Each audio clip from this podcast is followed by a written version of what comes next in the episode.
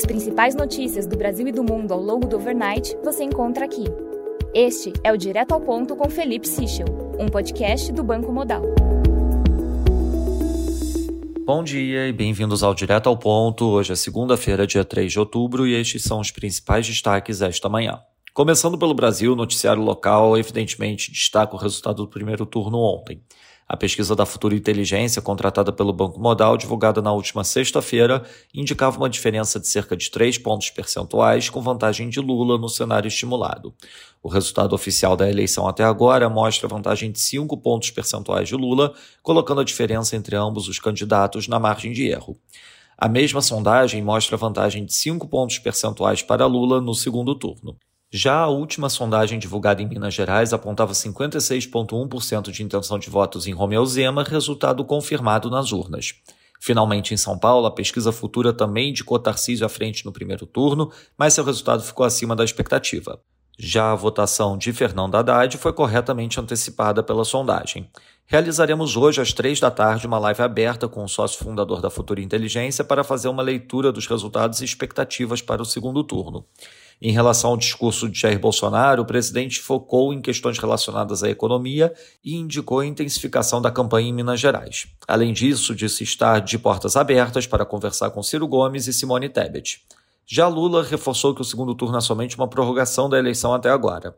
As indicações iniciais são que Gleisi Hoffmann poderá iniciar os trabalhos para buscar apoio de candidatos derrotados. Passando para o setor internacional, no Reino Unido, o ministro das Finanças, Kwasi Kwarteng, confirma a especulação do overnight e indica que o governo não seguirá com o plano de cortar impostos de renda. Já o Manufacturing PMI de setembro ficou em 48,4.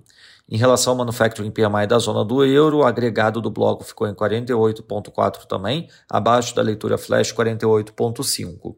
Na Alemanha, o Manufacturing PMI teve leitura final de 47,8, abaixo do esperado 48,3. Já o PMI na França, final ficou em 47,7, praticamente em linha com a leitura flash 47,8.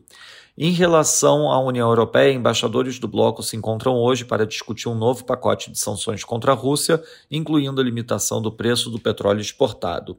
Em relação ao petróleo especificamente, especulação do final de semana sobre um possível corte na produção a ser anunciado na reunião de quarta-feira da OPEP+, ganhou mais força. O noticiário já indica a possibilidade de corte de até 1,5 milhões de barris por dia. Na agenda do dia, às 10 da manhã, teremos uma aparição do Bostic, do Fed, às 10h45 a divulgação do Manufacturing PMI nos Estados Unidos e às 11 da manhã o ISM Manufacturing também nos Estados Unidos. Ao meio-dia 45 teremos uma aparição do Barkin, do Fed, e às três da tarde a live do Banco Modal em conjunto com a Futura Inteligência sobre a eleição.